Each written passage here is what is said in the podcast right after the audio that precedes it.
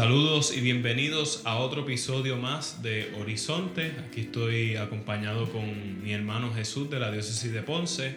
Mi nombre es Alexander de la diócesis de Mayagüey y vamos a estar hablando sobre la Semana Santa. Eh, como ya saben, la Semana Mayor.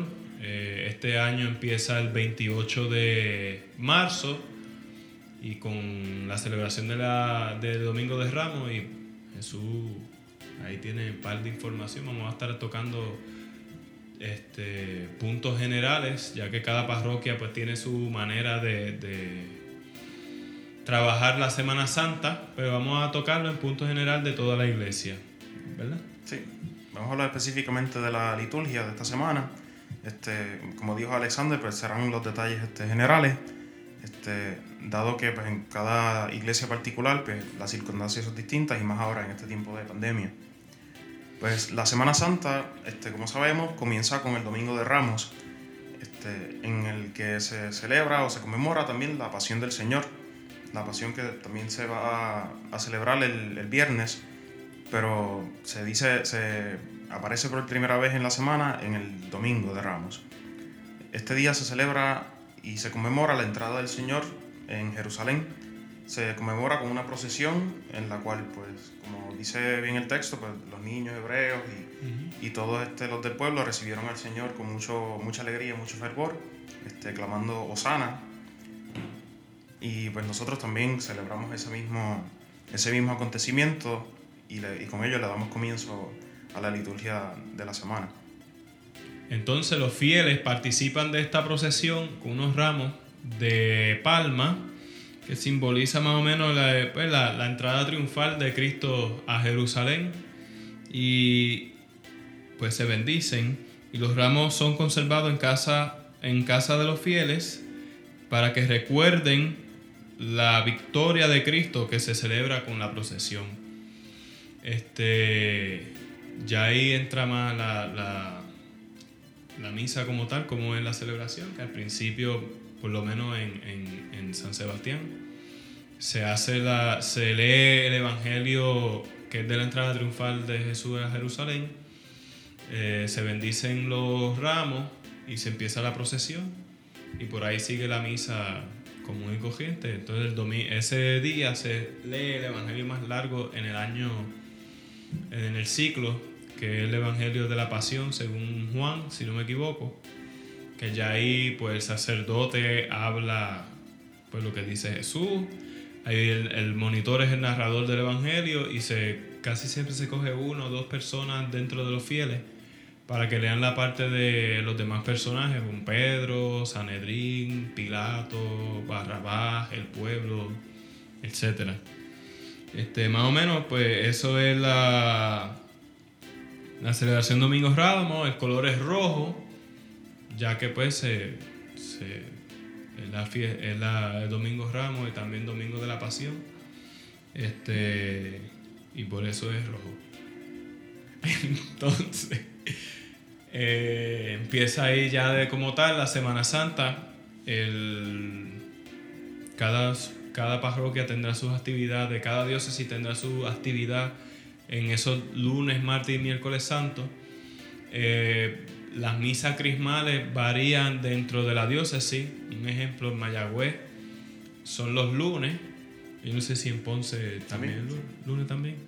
Pues no sé si haya diócesis que lo hagan martes o miércoles, pero cada cual dependiendo de la, la situación sacerdotal que haya, el día libre que ellos tengan, pues se celebra. Pero normalmente se supone que la misa, sea, la misa crismal sea el jueves santo en la mañana.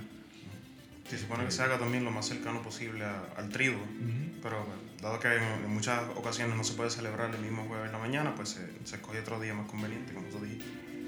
En, en esa misa crismal, este, el, el, obispo celebra junto a todo este, su presbiterio y, y, pues también se bendicen los santos óleos y este, se manifiesta también la comunión que existe entre, entre los presbíteros y, y el obispo y celebran pues ese, ese único y mismo sacerdocio en, en Cristo y, y, también por pues, los sacerdotes pues, renuevan el, este, eso, este, es las promesas de fidelidad a, a su cabeza, que sería el obispo de la diócesis.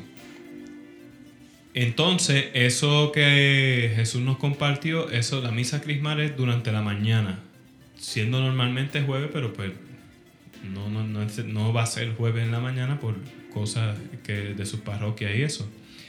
Y ya en la tarde empieza el trido pascual con la misa vespertina del lavatorio de los pies.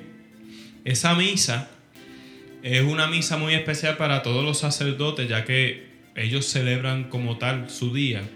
Y los curas normalmente cogen eh, la casulla más personal de ellos, casi siempre cogen la, la casulla que le ponen en su ordenación y se la ponen para recordar ese momento especial en sus vidas. Este, y pues se ven bien lindos, bien elegantes, ahí, bien chulisnacking. Y celebran la, celebración. Entonces, normalmente se coge 12 personas, cuando no había COVID, se, se escogían 12 personas de la comunidad. Este, al principio eran hombres, después hombres más ancianos, y después fuimos abriéndonos. Eh, una, una vez en San Sebastián, el padre Moisés eh, la, cogió a 12 hombres y el último hombre, este, después que se le lavaba los pies, él iba a donde su esposa y a su familia le lavaba los pies a ella y a sus hijos. Como un símbolo de que también estamos llamados a servir a todo el mundo. Este, algo bien bonito, a mí este, me llamó mucho la atención eso. Eh, yo he sido uno de, de, esos que le han lavado el pie, yo creo que como ya tres, cuatro veces. Este, y con todo eso me siguen llamando. Este, y pues después de eso empieza la, celebración normal, la gente este, lleva bandejas con pan y uva, eh, haciendo referencia del pan y el vino. Este, en algunas parroquias serán falsos, en otras son pues pan y uva de verdad. Este, en mi parroquia son de verdad. Y al final de la misa el padre nos decía, pues a los monaguillos, este, pues que nos los lleváramos el pan y la uva y nos los comiéramos nosotros, que él tenía dulces arriba y que él no comía esas cosas. Este, pues, pero... ajá. Ahorita tú mencionaste que ese día pues, los sacerdotes pues se visten con lo mejor que tienen y celebran este, pues, que ese es su día, más bien. Y es porque ese día, el jueves santo, fue pues, la última cena, se celebra la institución de la Eucaristía y con la institución de la Eucaristía, pues la institución del orden sacerdotal. Y pues mencionamos también lo del lavatorio de los pies, que también significa el, ese mandato que da el Señor a, a practicar la caridad fraterna, que es el, el servir al otro. Este, como muchas veces nos dice este, en el Evangelio, el que quiera ser el primero porque se haga servido el del otro, el mismo en, en, ese momento de la última cena, este, él, es él, le da el ejemplo a, los, a los sus discípulos. también en, el, Evangelio del día eh, de esa misa se dice que cuando Pedro dice, no, pues bañame, cuando Pedro le dice, bañame, este, perdón, ahí me equivoqué. Es más bien cuando empieza que Jesús va a lavarle los pies a Pedro y Pedro le dice que no. Y Jesús le dice, pues que si yo no hago eso, no eres parte conmigo. Y ahí Pedro le dice, pues Señor, pues no solo los pies, sino bañame. Y Jesús nada más le dice, pues que solamente los pies es necesario. Y ahí es que sale el que quiera ser servidor de todo el mundo, el que quiera ser maestro puesto más alto, que sea el servidor de todo, que es el ejemplo que pues ahí Jesús estaba comentando antes de yo interrumpirlo. Sigue ahí, sigue También ese día, este, en la misa, se tienen que consagrar este, las hostias necesarias para la comunión, tanto de los fieles como de los sacerdotes, pero que también sobre lo suficiente como para que comulguen el, el Viernes Santo, porque como diremos más adelante este, en los datos específicos del viernes, el, el viernes pues no se consagra porque sería la misma celebración del jueves, una, una continuación, sería solamente el oficio de Viernes Santo. Y pues por eso el jueves se tiene que consagrar lo suficiente para, para ambos días. También el jueves se hace pues una reserva del Santísimo Sacramento en lo que se conoce como un monumento, que es un área dedicada específicamente para eso, eh, usualmente dentro del mismo templo, pero pero no en el mismo centro del, del, templo, sino en un área aparte y bastante adornada que invite a la meditación y a la, y a la oración. Y ahí pues hay una tradición de, los fieles como tal de poder visitar monumentos de parroquias cercanas. Yo no sé si son siete este, las que se supone que se visiten. Este, pero sí, se, los fieles cogen y van de parroquia en parroquia o de capilla en capilla, donde haya este, algún monumento, y van y visitan. Ahora con esto de la pandemia, el año pasado fue virtual, que se dio también bien bonito la, la, la dinámica. Eh, tu poder apreciar de distintas parroquias que tú a lo mejor sin pandemia era difícil llegar, pues por lo menos tuvimos la oportunidad de ver este, los diferentes monumentos y eso, y orar, que es lo más importante, no quedarnos en diante, mira qué lindo, o mira cómo decoraron, o ah, la mía fue mejor que el del otro. No, no, es eh, estar en ese momento de oración con Cristo, ahí este, más o menos simbolizando eh, ese huerto de Getsemaní antes de empezar la pasión como tal el viernes. Eh, por lo menos en mi caso, en San Sebastián, como son muchas, son muchas capillas, se tienen en ciertas capillas triduos. Pues en esas capillas hay monumentos. Entonces, pues por lo menos nosotros vamos de la parroquia y empezamos a visitar las capillas que tienen monumentos. Y luego nos vamos para los pueblos más cercanos, que es Moca, Lares. Este, y visitamos allí, estamos un ratito y volvemos a nuestros hogares en silencio eh, meditando lo que va a suceder el viernes en la, pues, durante todo el día. Ya ahí termina, eh, la misa del jueves santo termina en silencio, este, porque como dijo Jesús, eh, continúa en Viernes Santo y ya vamos a entrar de lleno a la celebración del Viernes Santo, que en diferentes comunidades se hacen Via Cruz y se hacen Via Cruz vivientes. Ahí los soldados aprovechan, si a Jesús le cae mal y se portó mal con ellos en todo el año, pues ahí aprovechan, le meten dos o tres latigazos bien dados para que aprenda.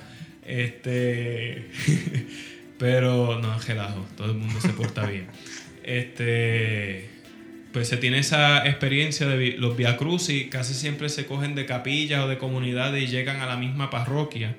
Hay parroquias que rezan las laudes del Viernes Santo cuando llegan todos los Via Crucis, o normalmente en, la parroquia hay que decir juguito o agua para esa gente que viene de, lejos a terminar el Via Crucis allí, este, que es algo bien bonito que se hace un Viernes Santo en la mañana por lo menos.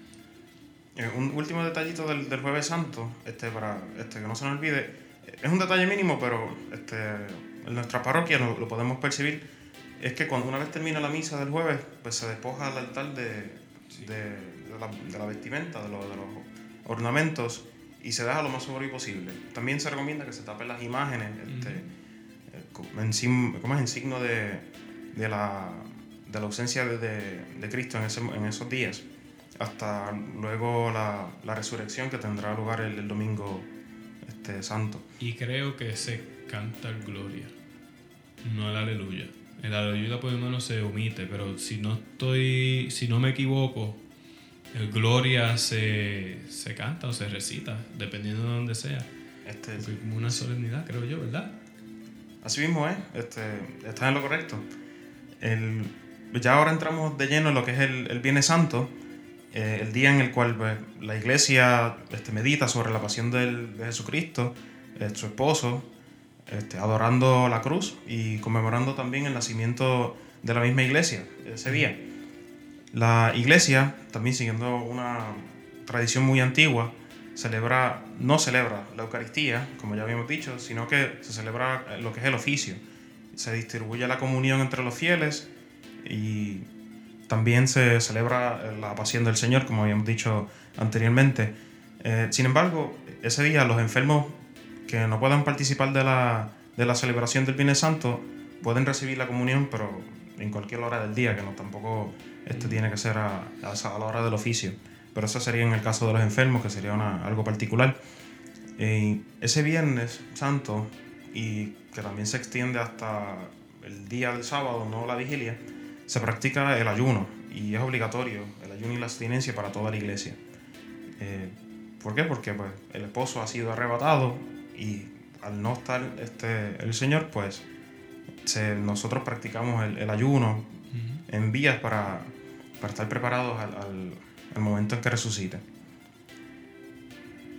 Y dentro de las celebraciones en las distintas parroquias pues están las siete palabras, la meditación de las siete palabras. Luego de la conmemoración está la procesión al Santo Sepulcro. En la noche está el sermón de la Dolorosa.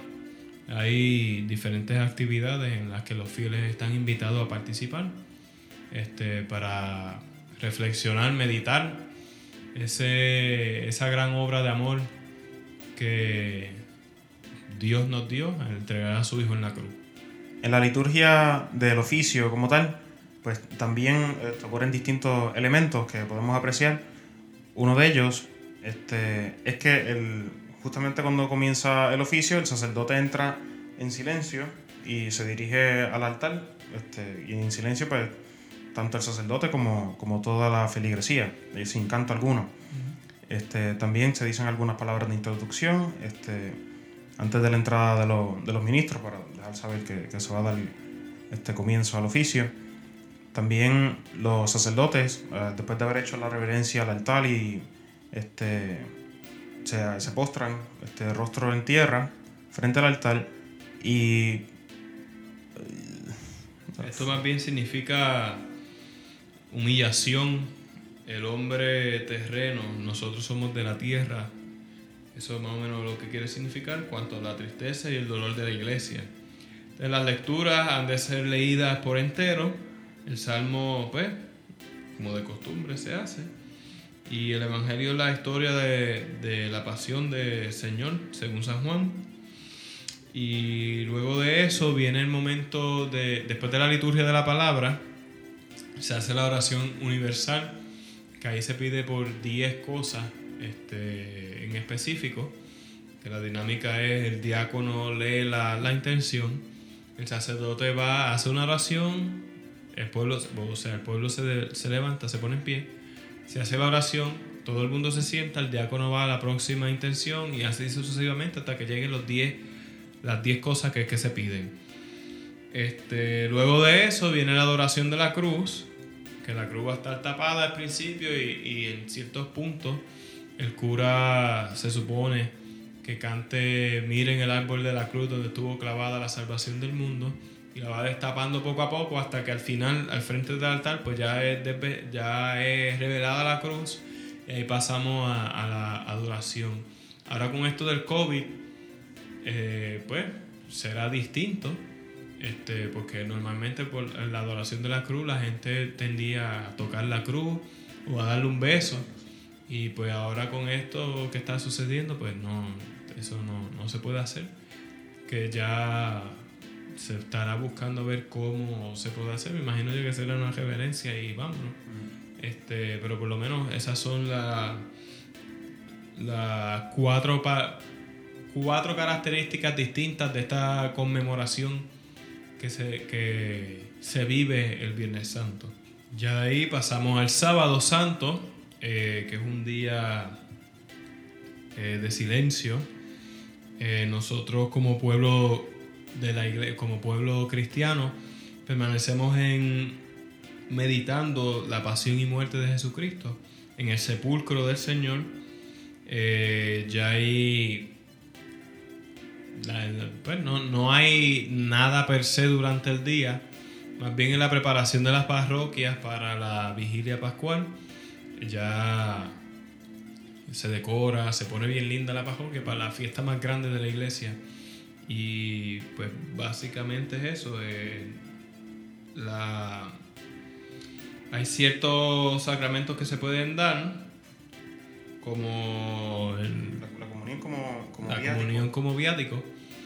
Eh, yo no sé si se confiesa también. Sí, si, hay alguien que se está muriendo, pues, pues se le administra la unción de los enfermos o eh, en otro caso, pues se le da el sacramento de la reconciliación. Ya en la, en la tarde del, sábado, pues, o la noche más bien, pues se celebra la vigilia pascual, que como sabemos ya este, es una celebración propia del domingo de Pascua, el domingo de resurrección, pero que se celebra desde la las vísperas del sábado. Ese día, esa noche, más bien, nosotros celebramos la solemnidad de todas las solemnidades, la celebración más grande de, de nuestra fe, de nuestra, de toda nuestra, de la iglesia. Este, ese día nosotros conmemoramos la resurrección de Cristo y pues como ya mencioné es el fundamento de, de nuestra fe, de nuestra esperanza y por medio del bautismo y de la confirmación nosotros somos injertados en ese misterio pascual de Cristo, o sea, morimos con Él y resucitamos con Él. Pues la estructura general de la vigilia pascual se puede dividir en cuatro partes. Eh, la primera sería la parte del lucenario y el pregón pascual. La segunda, la liturgia de la palabra, en donde pues, la iglesia este, contempla las maravillas que Dios ha realizado desde los comienzos de la, historia hasta, hasta la actualidad. Y la liturgia, la tercera parte, el tercer elemento sería la liturgia bautismal. Ahí, este, junto a, los nuevos miembros este, renacidos por el bautismo, pues la iglesia este, renueva también su, su, su bautismo y su, y su filiación divina. Luego pasamos a la cuarta parte de la vigilia, que sería la liturgia eucarística, en donde pues, celebramos el memorial de la muerte y resurrección de Cristo y también, este, con un sentido escatológico, pues, la segunda venida del Señor. Este, eh, si quieres explicar un poquito la primera parte de, de la, la, vigilia, que sería pues, el lucenario y el pregón pascual, ¿qué, ¿qué, hacemos ahí? El lucenario, lucernario, este, y el pregón pascual, pues más o menos el lucernario más campo se conoce como la bendición del fuego.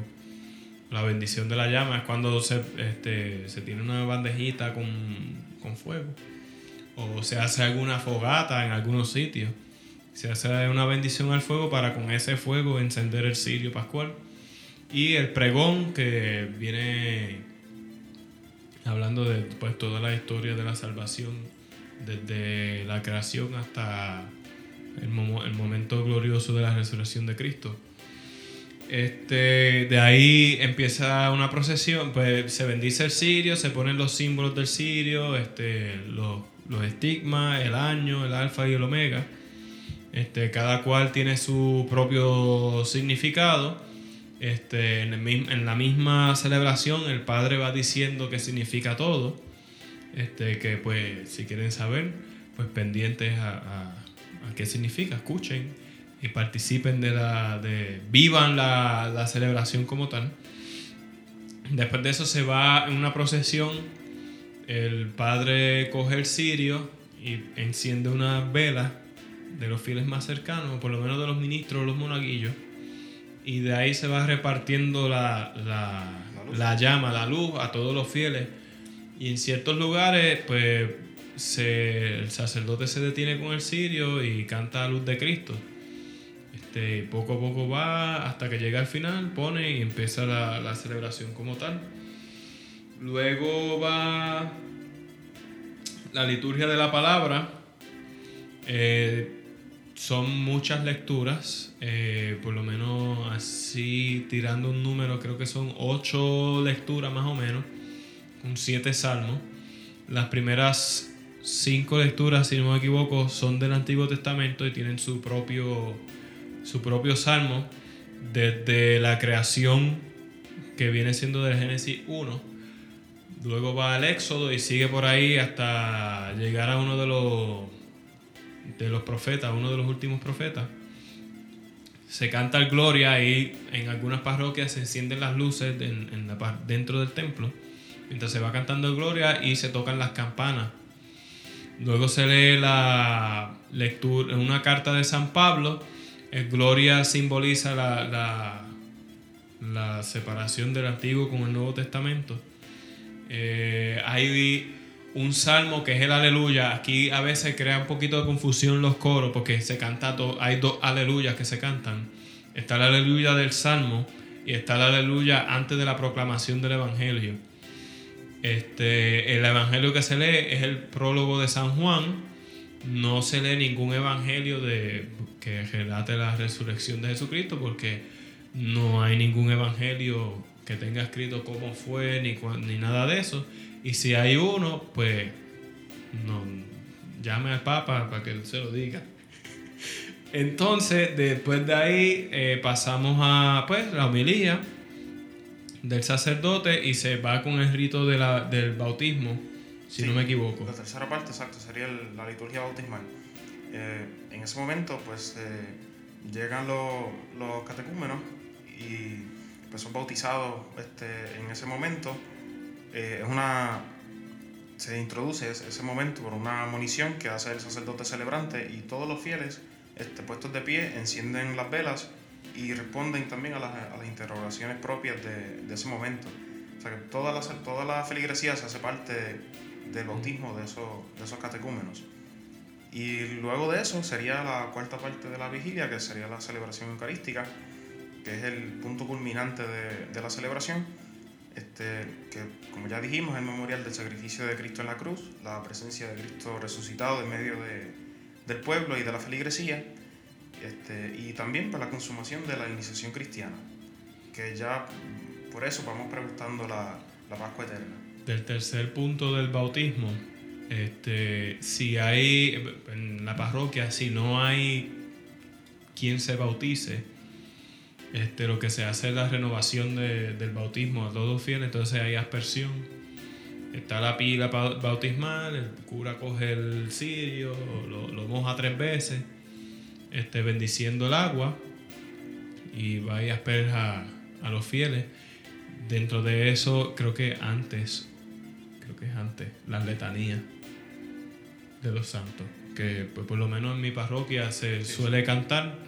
Este, ya ahí, pues dependiendo de que si hay catecúmenos que se vayan a bautizar o no, pues las mismas letanías te tienen unas oraciones. Si no hay quien se bautice, pues se omite eso y se sigue con los demás. Y si hay gente que se va a bautizar, pues entonces se añade eso también. Eh, que por lo menos está, está, está eso. La Eucaristía y eso. Después por lo menos en mi parroquia al final se hace la, la procesión, el encuentro de María con Jesús. Los hombres se van con, con la imagen de Jesucristo y las mujeres con María.